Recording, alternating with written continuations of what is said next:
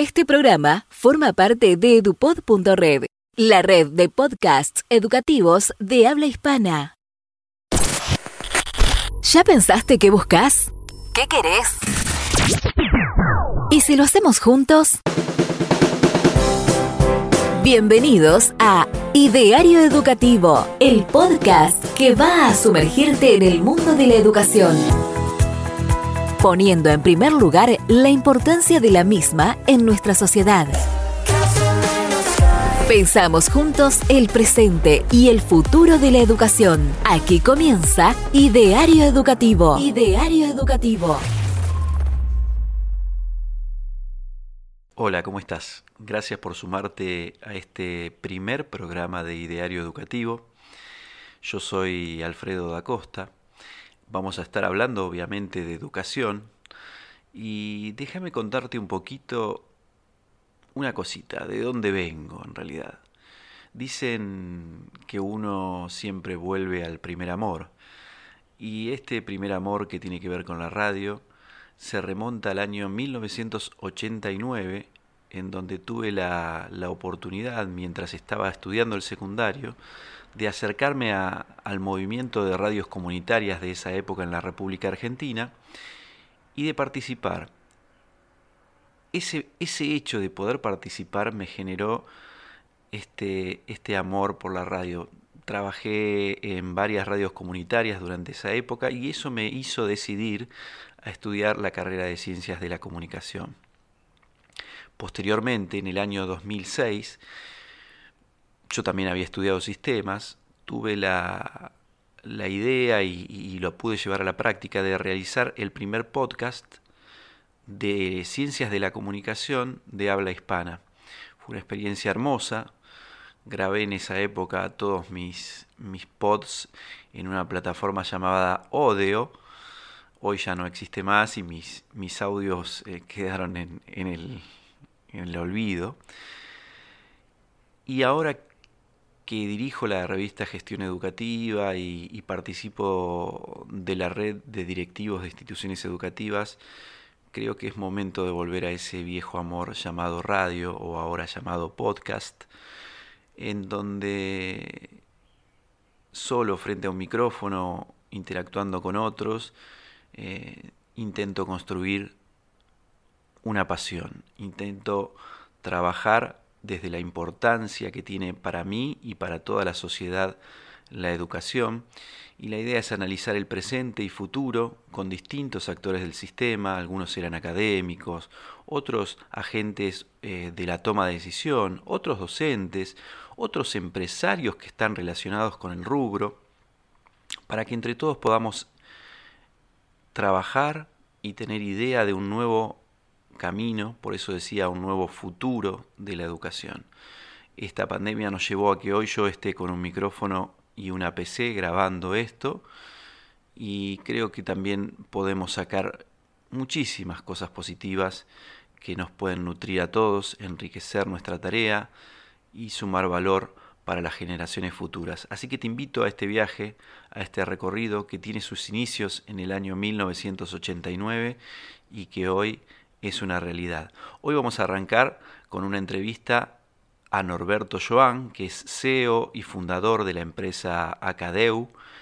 Él hace siete años que arrancó con, su proyecto y la idea es eh, entrevistarlo para conocer cómo es emprender en el ámbito educativo y cómo ese emprendimiento de personas en el ámbito educativo influye en la actividad diaria de las escuelas. Así que ¿Seguimos? Gracias por sumarte en serio a este primer capítulo, a este primer programa de este camino llamado Ideario Educativo. Ideario Educativo, el presente y futuro de la educación. En primer lugar. Bien, acá estamos en un primer programa de Ideario Educativo con Norberto Joan, fundador y CEO de la empresa Cadeu. Y para ponernos en contexto, contanos un poco de qué se trata, qué es Acadeu para los que no, lo conozcan. Bien, bueno, Alfredo, gracias, gracias por, invitarme a este primer programa. Eh, Acadeu es un sistema de gestión académica y comunicación para colegios. Sería manejo de asistencias, calificaciones, fecha de exámenes, armado de boletines, comunicación con la familia. Sirve un poco para organizar toda la información interna de, la parte académica del colegio y bueno, comunicarse también con las familias.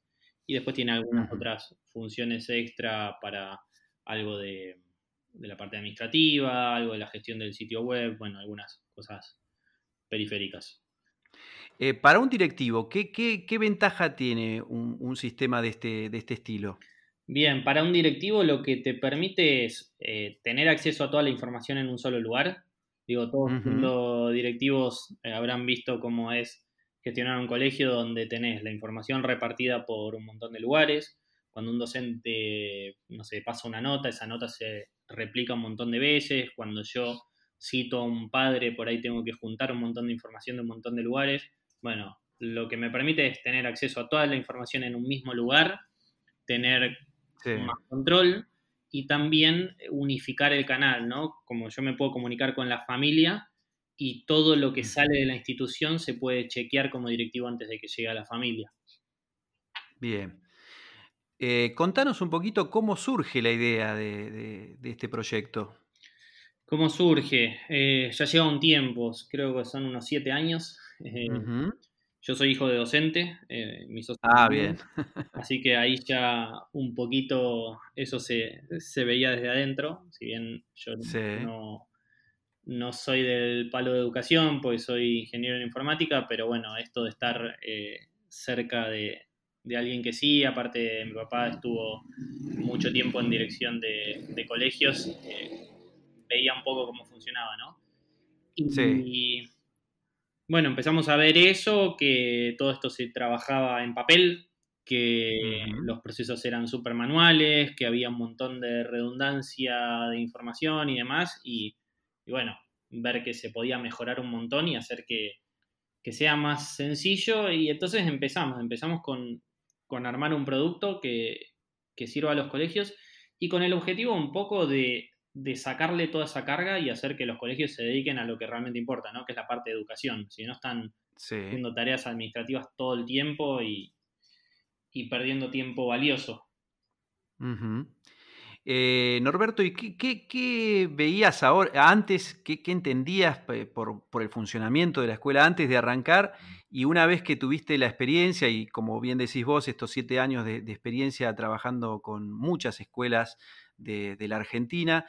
¿Qué, ves ahora? ¿Cómo, ¿Cómo han evolucionado? ¿Era lo que ustedes pensaban antes de empezar o hubo alguna diferencia entre esa idea inicial que tenían y, lo que pasó después con, la adopción de, cada escuela en particular? Es una, es una buena pregunta, expectativa versus realidad, ¿no? Eh, exacto. Cuando nosotros empezamos, eh, vimos esto, dijimos, esto es una necesidad súper obvia, todo el mundo va a querer esto y, no entendemos por qué no está hecho. Eh, vamos a salir a, contarlo y a ofrecerlo que, que, va a pegar, que va a funcionar. Y la realidad es que eh, la, realidad es, otra, ¿no? Que uno lo muestra y gusta, pero mucha, no sé, como va a funcionar, va a haber mucha resistencia docente, la verdad que esto acá no va a funcionar, que estamos acostumbrados a otra cosa, que no tenemos el equipamiento, que no tenemos internet, como que se notaban muchas objeciones, mucho miedo fue lo que realmente noté desde el principio, ¿no? Miedo desconocido, miedo al cambio. Y bueno, ahí ya empecé a notar un poco esto que creo que es algo medio clave del rubro, que hay un poco de resistencia al cambio, de, miedo a lo desconocido. Quizás pasa en todos lados, ¿no? Pero como que en rubro de educación lo noto bastante. Sí.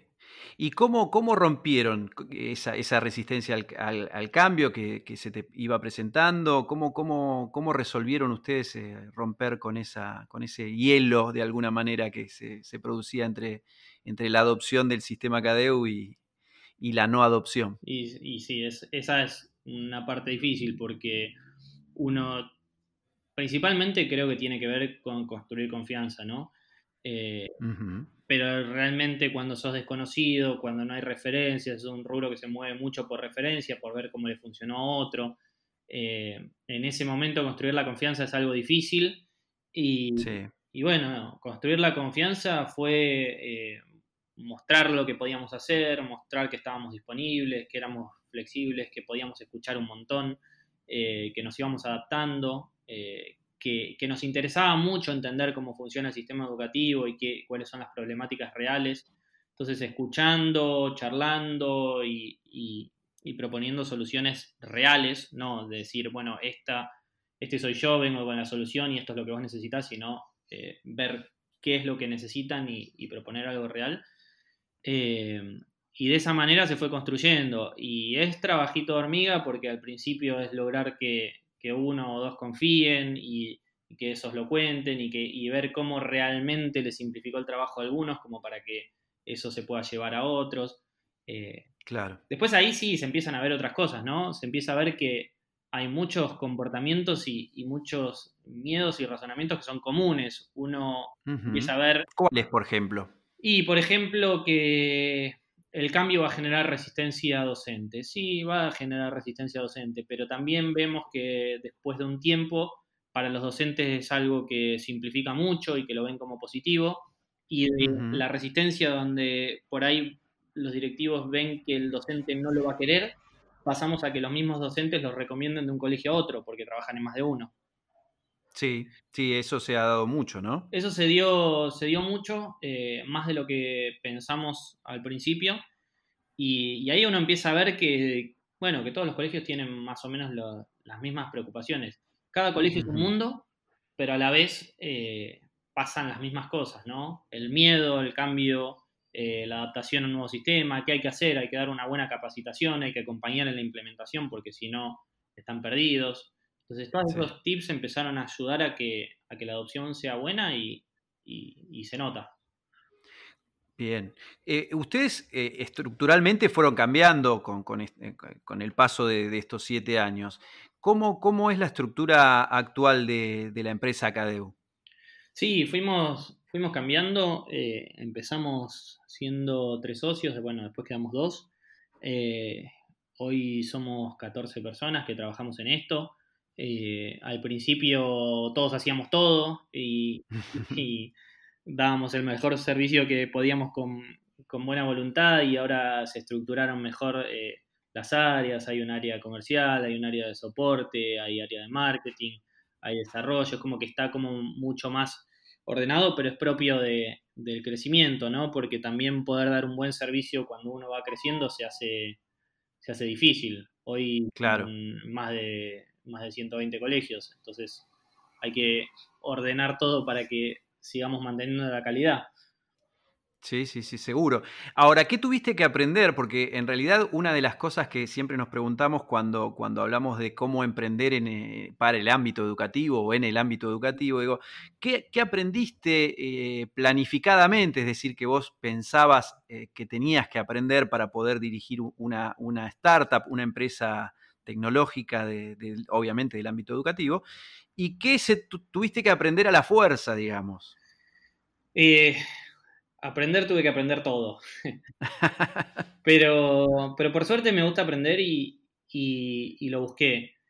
Eh, para empezar me tuve que meter en un rubro que si bien soy hijo de docente no es mi especialidad, así que aprender de cómo funciona la educación, eh, cómo funciona el sistema educativo, cómo es la gestión en un colegio, eso hablando de lo específico, de lo específico de educación, pero después tuve que aprender mucho sobre emprendimientos. A mí me sirvió mucho formar parte de, un curso de emprendedores. Eh, a veces doy, doy clase y formo parte de, un grupo de, tutores de, emprending, se llama, que se da en la UBA.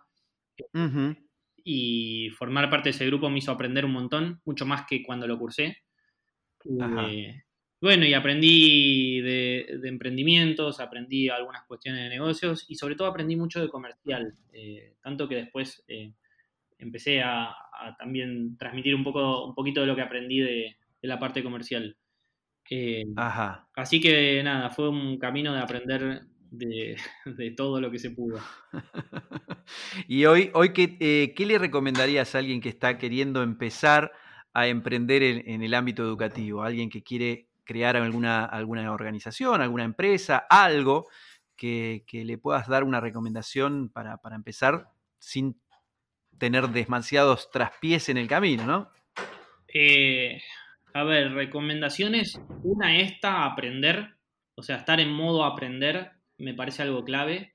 De ser humilde y no creerse que uno se las sabe todas, todo lo contrario. Eh, claro. Es clave.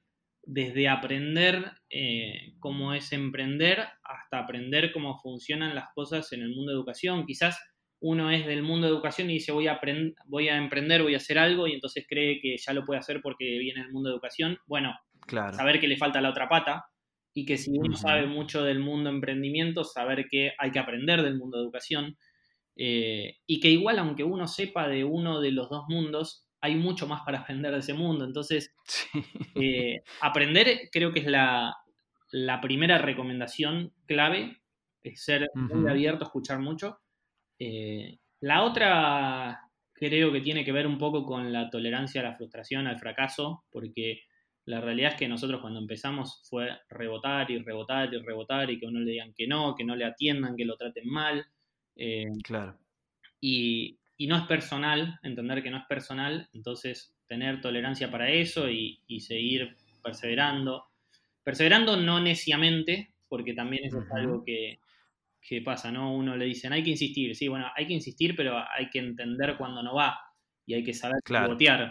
Entonces, ¿Cuánto, cuánto, les, cuánto demoraron en, tener su primer escuela cliente? Nuestra primera escuela cliente fueron, creo que a los tres meses de arrancar, eh, tuvieron mucha confianza en nosotros porque prácticamente no existía el producto. Eh, pero empezamos con el primer año, creo que habíamos logrado eh, empezar a trabajar con cuatro colegios en el transcurso de un año. Cuatro colegios para nosotros no, servía para sostenernos, ni mucho menos, era una apuesta total. Y después un poquito más, el otro año fueron ocho más y estábamos en 12, pero son todos números muy chiquitos como para, para, sostener y poder vivir de... Claro. Y bueno, y después sí empezamos a, crecer un poco más fuerte. Pero al principio es muy, muy duro porque además, eh, como te decía al principio, es un mundo donde funciona mucho todo por la confianza, por la recomendación, y no tenés, no tenés eh, recomendación, no tenés nadie que te avale. Entonces necesitas que alguien confíe en vos porque, porque tenés cara de bueno. Claro. Y entonces, bueno, Sí, sí, es, es, un tema, sí, sí, lo veo, lo veo así. Hoy, 120 escuelas. Sí. ¿Qué problemáticas les genera a ustedes como estructura, como organización, en cuanto a la parte de servicio al cliente y demás? Tener 120 escuelas distribuidas en todo el país, ¿no? Si no me equivoco. Sí, sí, estamos en, varias provincias, creo que hoy son unas 10 provincias que, que damos servicio. Y a ver, problemas aparecen algunos, se resuelven otros, pero sobre todo tienen que ver con, poder mantener la calidad de, atención, el soporte que damos. El equipo, por suerte, es muy bueno, eh, pero a veces tenemos eh, muchos picos, alta demanda. Por ejemplo, hablando ahora de situación pandemia, hubo cambios estructurales en la forma de evaluar, que no se evalúa por calificación, mucho por informe, y eso nos implicó un trabajo inmenso con absolutamente todos los colegios. Entonces eh, pasa eso.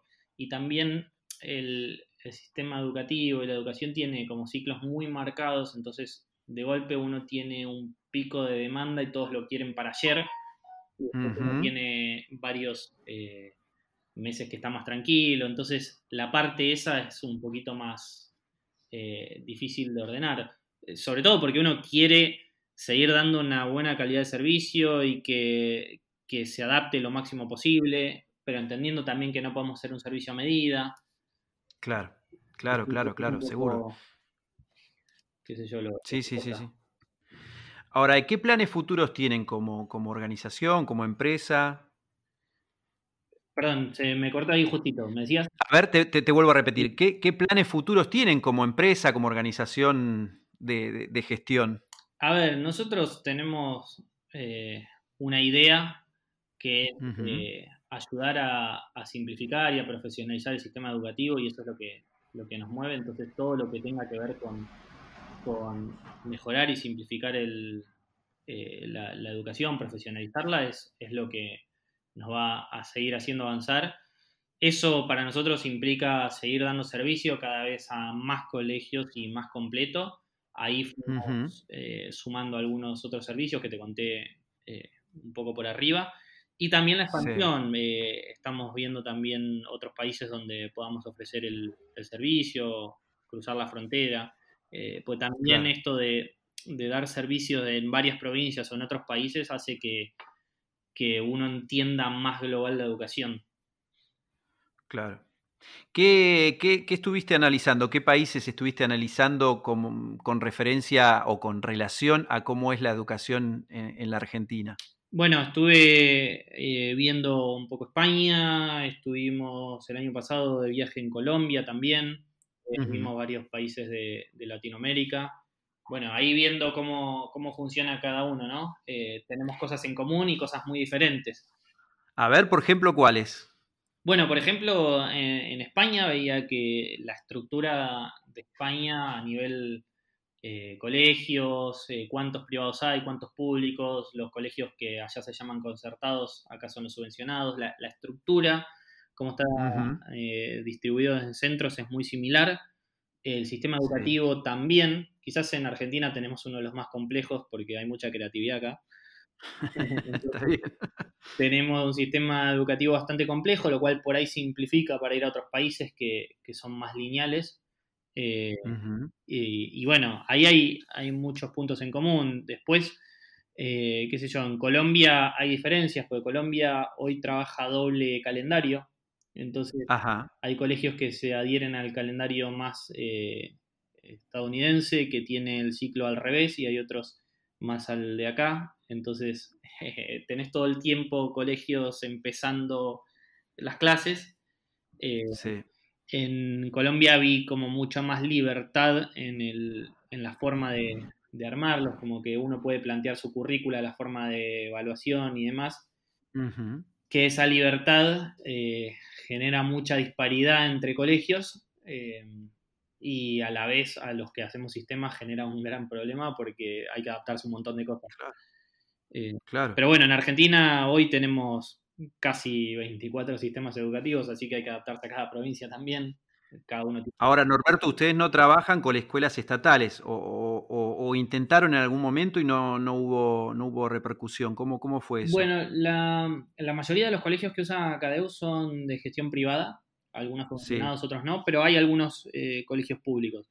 Lo que pasa es que, bueno, el, sistema tiene un costo, con, eh, obviamente tenemos que sostener un montón de cosas y, y, no todos los colegios públicos tienen acceso a fondos. Algunos por ahí están un poco mejor y tienen eh, una cooperadora sólida y, lo pueden costear, pero en general no, no es el caso en Argentina. Ahora, por ejemplo, en otros países vi que, que quizás tienen acceso a fondos es decir, el colegio público tiene fondos públicos, pero los puede gestionar el mismo colegio, entonces ahí podría tomar una decisión. Claro. Y acá por ahí no tanto. Entiendo, entiendo. Para, para ir eh, cerrando esta, esta charla realmente esclarecedora eh, en cuanto a, cómo se construye la idea y la, el día a día de un sistema de gestión y, comunicación con las familias, eh, en su momento te, te pregunté ¿Qué, consejos le dabas a alguien que quería emprender? Ahora em, quisiera cerrar con, una reflexión o tus palabras hacia, hacia los directivos, hacia los docentes que, usan tu sistema y a los que todavía no lo conocen. Bien, a ver, em, yo cuando empecé en este, en este rubro y, en esto, un poco te contaba que me, me encontré con un poco de miedo a lo desconocido y demás. Eh, quizás algún consejo, recomendación es tener un poco menos de miedo y ser un poco más abiertos al cambio. Eh, se habla mucho en Argentina y en un montón de países de que, de que hay que revolucionar el sistema educativo, que está obsoleto, que hay que cambiar, pero después eh, las mismas personas que uno ve que, que hablan de esto por ahí son los que dicen, no, pero yo trabajo así hace 20 años y a mí me funciona. Entonces es como ser un poco más abierto a eso y probar. eh, me parece que, es una gran idea. Eh, hoy la tecnología está alcanzando un montón de ámbitos y, la educación es un lugar donde se puede hacer un montón con tecnología. Entonces, usarla, aprovecharla, ver que es una herramienta y ver cómo uno puede mejorar, me parece súper clave. Y la tecnología, que yo siempre lo digo, es un medio, no es un fin porque también se habla mucho de la tecnología y entonces eh, veo a muchos directivos diciendo hay que poner tecnología, hay que sumar tecnología. Y entonces vamos y compramos proyectores y después el docente no sabe qué hacer con eso porque no tuvo capacitación. Entonces, claro. eh, pensar a la tecnología como un medio, como qué puede simplificar y cómo puedo yo entonces eh, facilitar eso en mi colegio, cómo puedo capacitar a los docentes. Nosotros en particular, y lo que recomendamos desde Acadeu, es si no sé por dónde empezar, empecemos por la gestión, porque es un paso chiquito donde ordenamos toda la información y me parece que cualquier organización, cualquier colegio que necesita y quiere eh, meterse en la tecnología, lo mínimo que tiene que hacer es tener ordenada su, su información para poder tomar mejores decisiones.